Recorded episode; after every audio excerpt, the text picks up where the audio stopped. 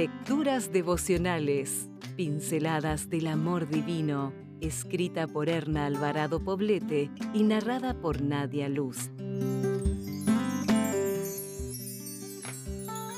29 de marzo. El tormento de un niño.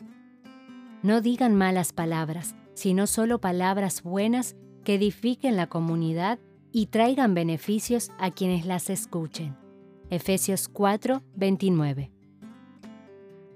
Me encontraba aquel día en una sesión de terapia con una hermosa niñita de apenas 10 años de edad. El trabajo terapéutico con ella estaba encaminado a descubrir cuáles eran las emociones dominantes en su corta existencia, dado que su madre reportaba manifestaciones de enojo desmedido. A través del juego me pude dar cuenta de que lo que había dicho la madre era cierto. La pequeña tenía graves problemas para dominar su enojo. Cuando la nena habló de su enojo, tomó con ambas manos su cabeza diciendo, es algo tormentoso.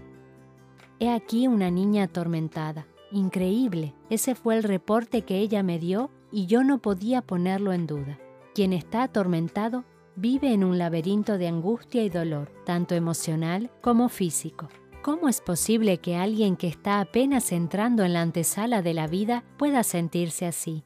¿Qué circunstancias pueden llevar a un ser tan pequeño a sentirse tan mal? La respuesta es simple, pero la solución no lo es tanto. La falta de apego emocional que ocasionan las riñas entre los padres puede ser devastadora para la personalidad de un niño. Los gritos que los esposos se profieren mutuamente frente a sus hijos generan angustia, pánico al abandono y finalmente enojo desmedido en los niños, que los lleva a lastimarse a sí mismos y a lastimar a otros. Es imposible que ser testigos de esas experiencias no deje huella en su carácter en formación y fácilmente impresionable.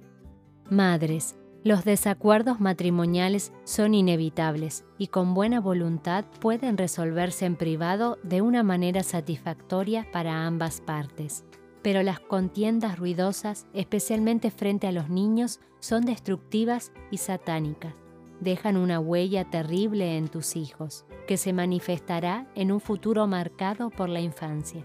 Tus hijos y su salud física, mental y espiritual son tu responsabilidad. La hora de arreglar cuentas llegará cuando Dios te pregunte, ¿dónde están los hijos que te di? Espero que encuentres para esa pregunta una respuesta satisfactoria. Querida amiga que lees estas líneas, no comiences este día sin poner en las manos de Dios a tu familia, a tus hijos, a tu esposo, tus problemas. Su promesa es, llámame y te responderé y te anunciaré cosas grandes y misteriosas que tú ignoras. Si desea obtener más materiales como este, ingrese a editorialaces.com.